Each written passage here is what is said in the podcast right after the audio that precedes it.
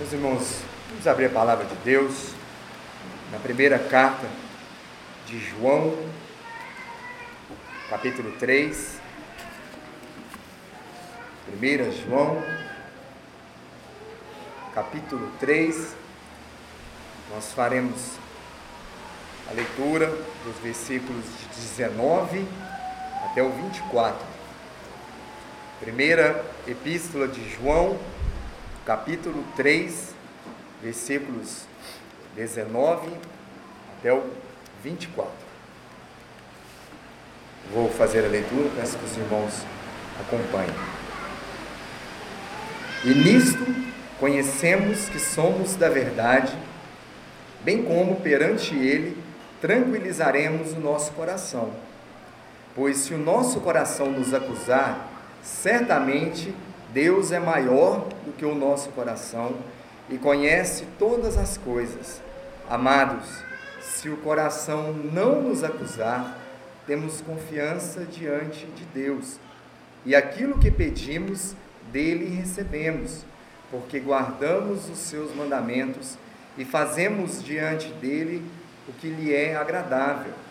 Ora, o seu mandamento é este: que creiamos em o nome de seu Filho, Jesus Cristo, e nos amemos uns aos outros, segundo o mandamento que nos ordenou. E aquele que guarda os seus mandamentos permanece em Deus e Deus nele. E nisto conhecemos que ele permanece em nós, pelo Espírito que nos deu. Oremos. Senhor, nós te louvamos, ó Pai bendito, que o Senhor é quem nos trouxe aqui nessa noite para, como igreja, prestarmos culto ao Senhor. Te louvamos por esse grande privilégio, ó Deus, de termos sido alcançados pelo Teu amor, de sermos guiados pelo Teu Espírito.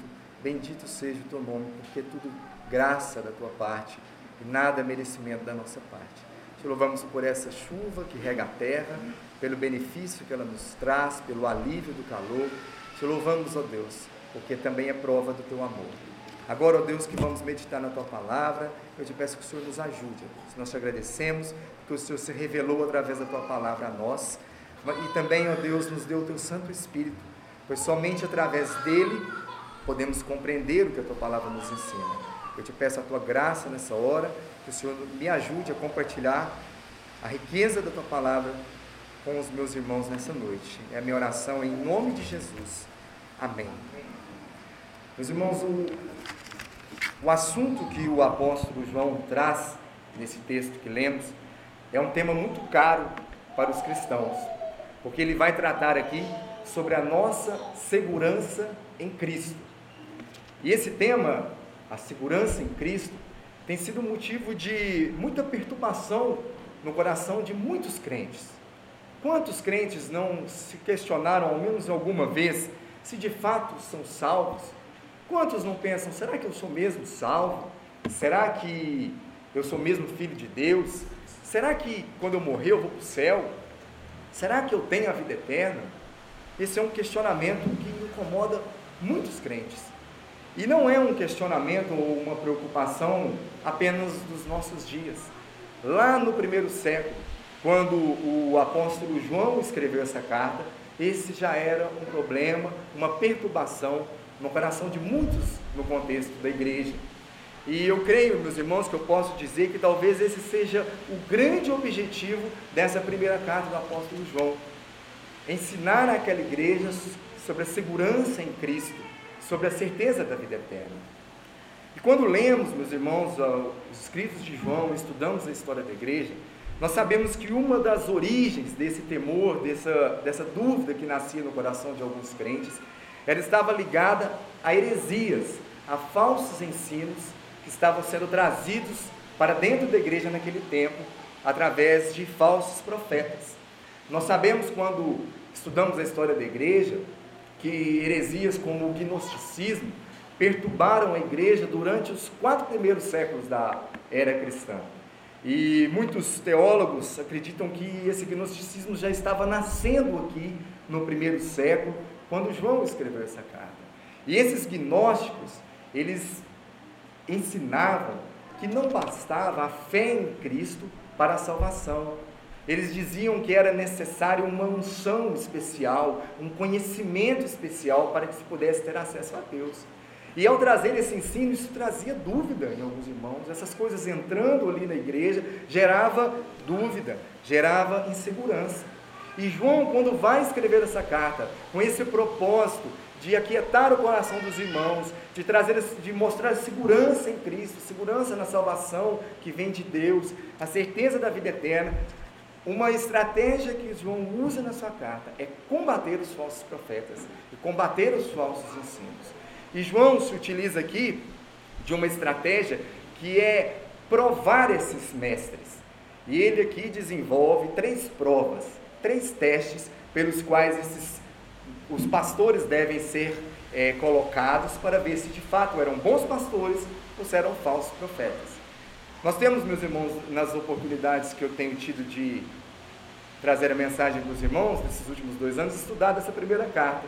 E toda vez que eu prego, eu falo desses três testes. Falo porque o ensino de João, toda a carta, é, é construído em cima desses três testes. Por isso a gente vem sempre falando, e sempre tem que trazer à tona é, esse, esse ensino. E quais são essas três provas? Vamos recordar. A primeira prova que João ensina para que o pastor tivesse que ser avaliado é a prova doutrinária. João diz que todo aquele que não confessa que Jesus é o Cristo, esse não tem parte com Deus, esse é o mentiroso, esse é o anticristo. João vai nos ensinar que Jesus era plenamente Deus e plenamente homem. E não podemos nos esquecer que uma outra heresia que havia naquele tempo, que estava perturbando a igreja, era a mentalidade do dualismo grego. Lembremos, meus irmãos, que no início da, da era cristã, havia ali um domínio do pensamento grego. O Império Grego tinha sido acontecido alguns séculos antes e tinha havido a helenização. O pensamento grego dominava. E quando a, o Evangelho começou a ser pregado para os gentios, muitos gregos vieram para o contexto da igreja. E ali começou-se a tentar uma espécie de, de sincretismo religioso, pois o dualismo, ele dizia que ele fazia uma divisão entre a matéria, que era má, e o espírito, que era bom. A matéria e a carne eram más, mas o espírito, bom. E no contexto da igreja começaram a trazer esse ensino. E esse ensino de João, a prova doutrinária de que Jesus é o Deus Filho encarnado, era muito difícil de ser assimilado por um grego. Como que o Deus bom vai se fazer carne, vai se fazer matéria que é má? E esse ensino começou a entrar na igreja, essa heresia. Então João coloca essa prova, a primeira prova doutrinária, dizendo: Jesus é sim o Filho de Deus, o Deus vivo, plenamente Deus, plenamente homem. Primeira prova, prova doutrinária. A segunda prova era a prova moral. João vai ensinar que todo aquele que vive na prática do pecado, ele é filho do diabo. É essa expressão que João usa. O verdadeiro cristão, o verdadeiro mestre, o bom pastor, ele vive na prática da, da obediência à lei de Deus. Isso também entrava em conflito com o dualismo grego, porque eles entendiam que a matéria, a carne, má, não, não se importava o que se fazia nela, em relação à nossa vida espiritual. Então, se desleixavam da sua vida moral. Mas João vem contra isso dizer: não, a vida de obediência a Deus é necessária e é uma evidência do verdadeiro cristão. Segunda prova, a prova moral. O cristão vive na prática da justiça. E nós conceituamos o que é viver na prática da justiça, que é, estando em Cristo, obedecer pela fé à palavra de Deus e aos seus mandamentos. E, segundo, e o terceiro teste, a terceira prova, é a prova social ou a prova do amor. Todo aquele que não ama ao seu irmão, esse também não tem parte com Deus.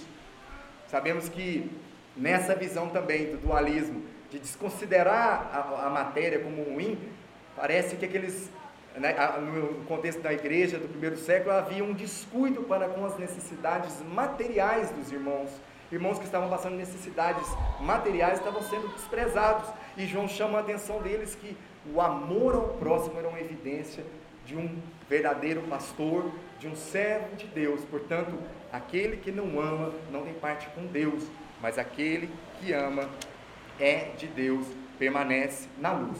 Notem, meus irmãos, que nessas três provas nós temos uma que é o fundamento e as outras duas que são derivações, que são evidências do fundamento. A, prova que é o fundamento é a prova doutrinária. A salvação, meus irmãos, ela é pela fé em Cristo. Pela graça sois salvos mediante a fé. A salvação que temos em, em, é através da obra de Cristo por meio da fé. E essa prova doutrinária é o fundamento. A salvação está nela. A partir do momento que um cristão se converte, que crê em Cristo, as manifestações dessa conversão, as manifestações dessa fé são a obediência à palavra de Deus e o amor ao próximo, que são a prova moral e a prova social. É importante deixar isso claro, meus irmãos, para não confundirmos achando que às vezes passando na prova moral ou na prova social se constituísse ali, ah, então tem um cristão. Não. A nossa fundamento da nossa salvação é a fé em Cristo, que se mostra através da prática da obediência a Deus e do amor. A obediência porque fomos transformados de inimigos para filhos de Deus e obedecemos a Deus, nosso Pai, como filhos obedecem aos seus pais. E o amor, meus irmãos, é porque essa é uma prova incontestável de um coração transformado. John Stott diz que o amor é a prova objetiva final da nossa profissão cristã, pois o amor autossacrificial não é natural para o homem caído e a sua existência é prova do novo nascimento. Nós, por nós mesmos, não conseguimos amar sacrificialmente como Cristo amou, amar o nosso próximo dessa maneira. Portanto, quem ama dessa maneira, ele está mostrando uma prova de que o seu coração foi transformado, de que realmente ele é um servo de Deus. Então, meus irmãos, aqui estavam as provas. João ensina as ferramentas para a igreja, identificar os falsos mestres e assim identificar os falsos ensinos e não se deixar iludir e não se colocar numa situação de dúvida e de insegurança por causa de falsos ensinos. Mas essas provas, meus irmãos, elas não servem apenas para discernir o bom pastor do falso mestre, mas servem para uma análise do cristão em sua própria vida. O cristão deve analisar a sua vida à luz dessas provas. E se ele de fato se encontrar passar por elas, tem fé em Cristo, obedece os mandamentos e ama seu próximo, João fala que ele pode ter a certeza da vida eterna. Ele fala que ele já tem a vida eterna. Mas no final da carta, já caminhando para a sua conclusão, capítulo 5, versículo 13, João diz assim: Estas coisas vos escrevi, a fim de saberdes que tendes a vida eterna, a vós outros que credes em o nome do Filho de Deus. Então, João nos dá também esse ensino para que possamos avaliar a nossa vida e descansar, porque aquele que tem Jesus, que ama o próximo e vive em obediência, ele já tem a vida eterna, ele não terá a vida eterna, ele já tem a vida eterna, já vive na presença de Deus. E João, a partir do versículo 19, que é o texto que vamos analisar, ele começa a desenvolver esse assunto da segurança do cristão. Eu queria convidar os irmãos que caminhassem comigo pelo texto. No versículo 19, o apóstolo diz assim: E nisto conheceremos que somos da verdade, bem como perante Ele tranquilizaremos o nosso coração. O apóstolo começa falando e nisto. Quando ele está usando essa expressão, ele está apontando para aquilo que ele acabou de ensinar. O capítulo 3 João vai tra trata do, do, versículo 1 até o versículo 10 sobre a, o teste moral, sobre uma, a vida de obediência. Ele ensina que, que, todo aquele que vive uma vida de obediência é filho de Deus, e aquele que não vive vida de obediência é filho do diabo.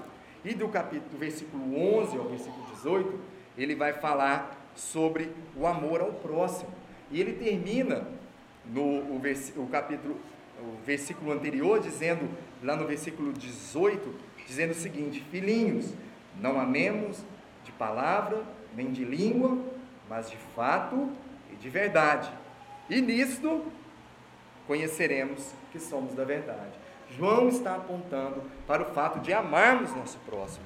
Ele está dizendo que, e nisto, em amar o nosso próximo, conheceremos que somos da verdade, bem como perante ele tranquilizaremos o nosso coração. João vai apontar agora dois benefícios espirituais de uma vida de amor ao próximo. E quais são esses dois benefícios? O primeiro deles, somos da verdade.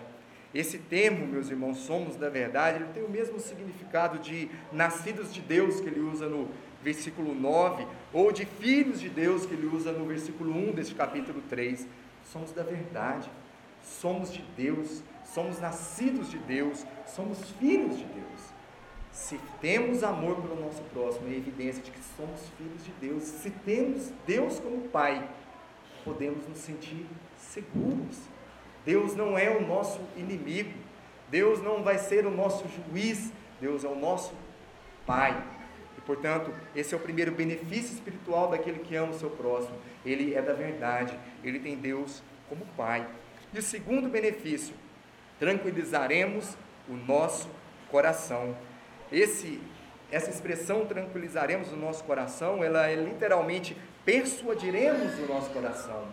É, é, esse é o processo no qual dialogamos com o nosso coração e, e, e, e tendo um amor ao próximo, podemos trabalhar com ele, mostrando que somos purificados, somos lavados pelo sangue de Jesus, obtivemos perdão, não há mais sobre nós a culpa, não há mais sobre nós o peso do pecado, por isso podemos nos tranquilizar. Esse é o segundo benefício espiritual daquele que ama o seu próximo. Ele pode ter um coração tranquilo, ele pode se aquietar, mesmo quando às vezes estiver em dúvida. Esta evidência da salvação, que é o amor, ela vai trazer tranquilidade ao coração. Notem, meus irmãos, mais uma vez, João não está dizendo que essa tranquilidade de coração, e, a salvação, essa tranquilidade são efeitos do amor, ou, ou seja, se eu amo o próximo, eu sou salvo. Não, como eu disse no início, é importante termos essa diferenciação. A salvação é pela fé em Cristo. Ponto. A partir da fé em Cristo, vai se, a fé em Cristo vai se evidenciar em nossas vidas pelo amor ao próximo e pela obediência aos mandamentos de Deus. Reverendo Augusto Nicodemos diz que a persuasão interna em nossos corações de que fomos purificados pelo sangue de Jesus decorre da constatação da existência de amor ao próximo em nossas vidas. Vemos esse amor isso é uma constatação de que fomos purificados do nosso pecado e teremos essa paz diante de Deus, podemos nos sentir seguros e ter essa tranquilidade diante de Deus. O apóstolo segue no versículo 20: Pois se o nosso coração nos acusar, certamente Deus é maior que o nosso coração e conhece todas as coisas. João vai falar agora de um coração que acusa se o nosso coração nos acusar. Meus irmãos, muitas vezes o cristão pode ter a sua segurança abalada, ter dúvidas no coração, como eu disse no início. Quantas vezes o cristão não pode se sentir, será que de fato estou em Cristo? Será que eu tenho a vida eterna? Momentos de, de sensibilidade, momentos mais difíceis.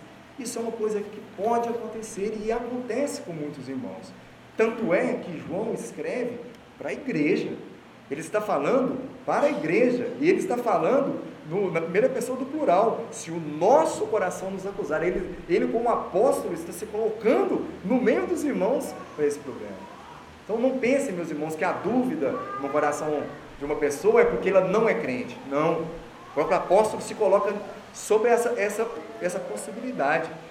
Podemos passar por situações em que nos sentimos temerosos, em dúvida quanto à nossa relação com Deus seja por alguma situação de, de, sensibilidade que estamos passando, ou até mesmo por causa de falsos ensinos, ou de ensinos deturpados, como falei.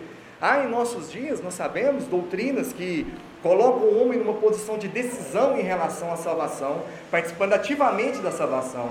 E da, mesma forma como ensinam que o homem pode obter a salvação, dizem que ele pode perder. Imaginem, meus irmãos, o coração de pessoas que, que são expostas a esse tipo de, de doutrina, de que podem pensar que, olha, estou salvo, agora pequei, não estou salvo. As, o ensino deturpado também pode trazer esse tipo de situação, e por isso João o combateu lá e nós devemos combatê-lo nos nossos dias.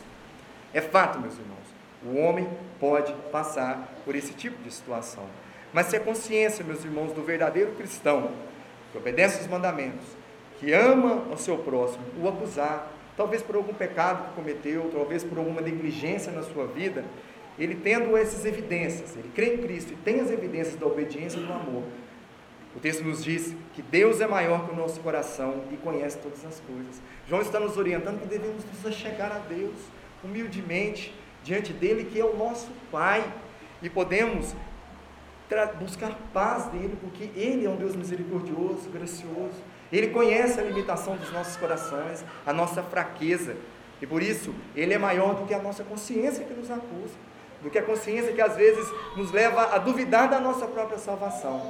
Portanto, se passarmos por essa situação, devemos ir a Deus em oração, perante Ele, como fala no, no versículo 19, um assunto que devemos tratar na presença do Senhor, em oração, pois Ele há de trazer, na Sua graça e misericórdia, paz e consolo quando nos achegamos a Ele.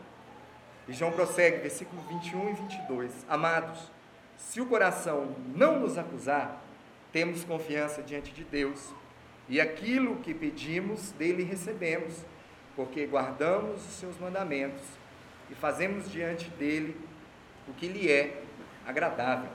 João aqui ele coloca um contraste.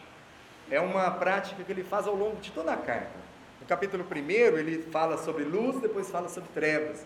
No capítulo 2 ele fala sobre verdade, depois fala sobre mentira. E no capítulo 3, lá no início, ele fala de vida, fala de morte. Então ele falou do coração do cristão que o acusa, que está inseguro, que está em dúvida, mas ele vai falar agora do cristão que não, não está com o coração inseguro, o coração que não acusa. E aqui ele vai dizer que aquele cristão que tem um coração pacificado, no qual não tem, não tem reinado dúvidas, se ele tem essa consciência tranquila, ele vai desfrutar de duas bênçãos. A primeira bênção, ele tem confiança diante de Deus texto que lemos de Hebreus, nós temos o caminho aberto ao trono de Deus, nós podemos nos chegar ao trono de graça e de misericórdia. Nós temos confiança diante de Deus. O termo confiança aqui, ele descrevia um cidadão grego que tinha o pleno direito de falar livremente, de falar com liberdade. É esse termo que é usado aqui para demonstrar essa liberdade que temos de acesso à presença do Pai por meio de Cristo. Aquele cristão que está em paz de consciência, ele tem esse benefício, ele tem confiança de se chegar diante de Deus.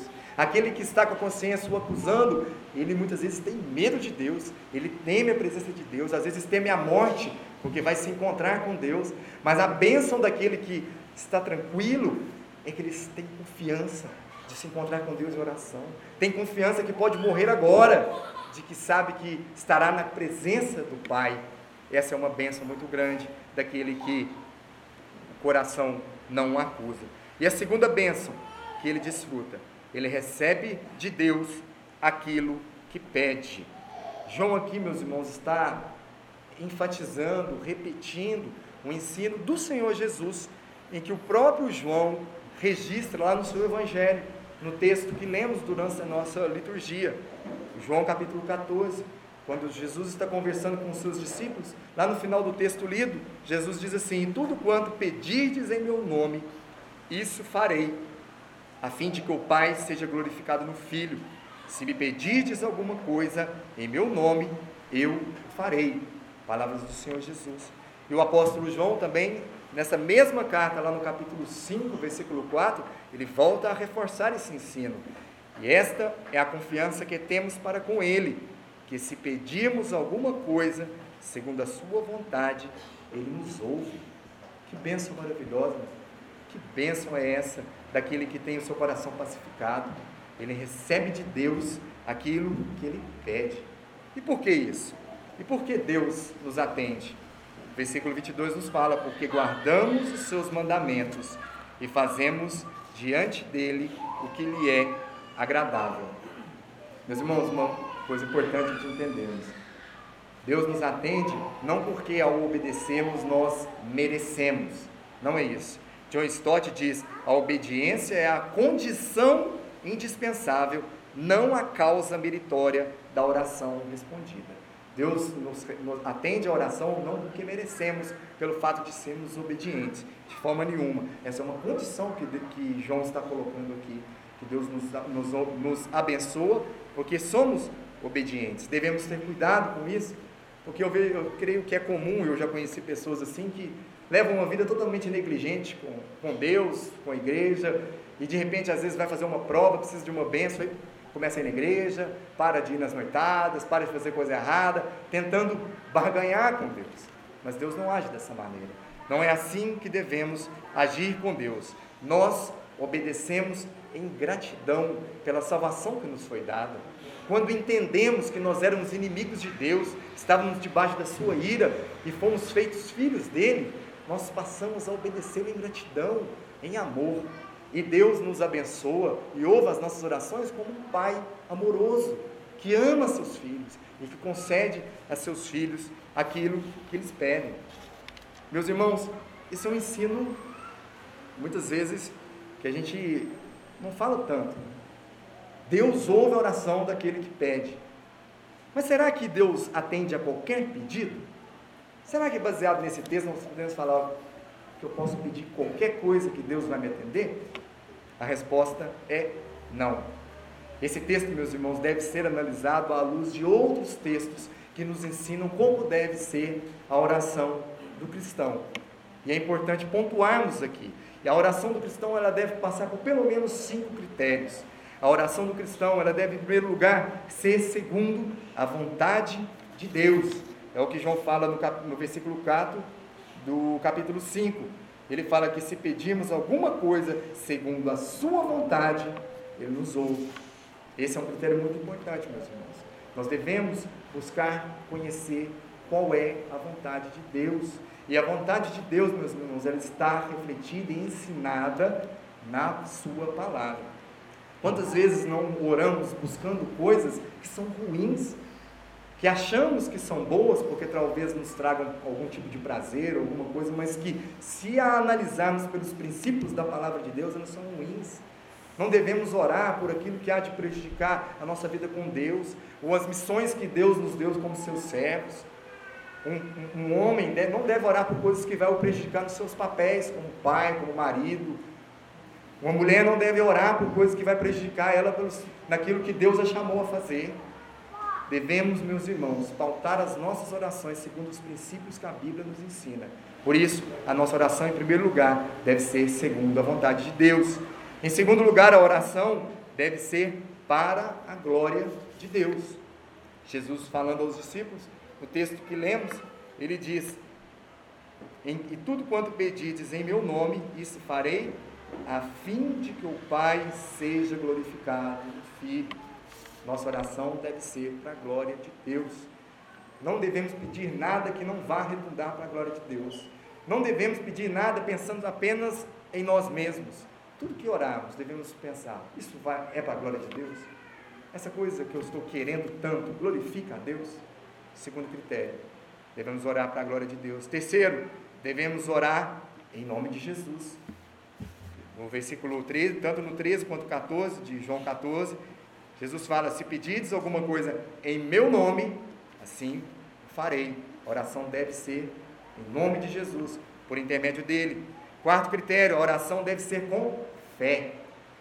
Jesus, quando é, dá aquela ordem para aquela figueira secar, o texto narrado por Mateus no capítulo 21, ele está passando com seus discípulos e amaldiçoou uma figueira, quando volta a figueira está seca. Os discípulos ficam admirados com aquilo e Jesus fala: vocês também podem fazer isso. Se vocês pedirem, crendo, mandarem aquele monte sair dali e ir para lá, ele vai. Tudo que pedides, crendo, recebereis. Portanto, um quarto critério que as nossas orações devem ter, devemos crer, devemos ter fé em Cristo. Esse é um quarto critério. E quinto, em obediência, que é o que acabamos de ler no texto da nossa meditação. Nós recebemos o que pedimos, porque guardamos os seus mandamentos e fazemos o que lhe é agradável. Devemos sempre que orarmos, de estarmos vivendo uma vida de obediência, porque obedecemos, tratamos Deus como Pai, e Deus haverá de nos tratar como filhos. Meus irmãos, um exemplo que temos desses critérios sendo obedecidos é a oração que o nosso Senhor nos ensinou. Se olharmos a oração do, do Senhor, veremos como Todas essas coisas estão colocadas ali. Pai nosso que estás no céu, santificado seja o teu nome. Venha o teu reino, seja feita a tua vontade. Notem como o Senhor Jesus nos ensinou a orar por coisas que glorificam a Deus. Ele pede para que o reino de Deus venha, que o nome dele seja glorificado, que o nome dele seja santificado. É assim que começa a oração que o Senhor Jesus nos ensinou. Ele não começa pedindo pelas coisas que ele está querendo, pra, pelos seus por benefícios para a sua própria vida, para a sua própria realidade. Ele começa orando para que a vontade de Deus seja feita, para que a glória de Deus seja para que, o, para, para que tudo ocorra para a glória de Deus. A oração do Senhor é um exemplo que devemos ter para que as nossas orações sejam assim também, meus irmãos, porque, meus irmãos, a oração é um termômetro na vida do crente. Se você avaliar a sua oração, você vai ver dá para você analisar como está a sua vida com Deus. Porque quanto mais amamos a Deus e quanto mais lhe somos agradáveis, mais desejamos ver a sua vontade feita, o seu reino crescer, e isso vai se refletir nas nossas orações. E aqui, meus irmãos, eu creio que devemos fazer uma reflexão. Como estão as suas orações? Pelo que você tem orado? O que te motiva a orar?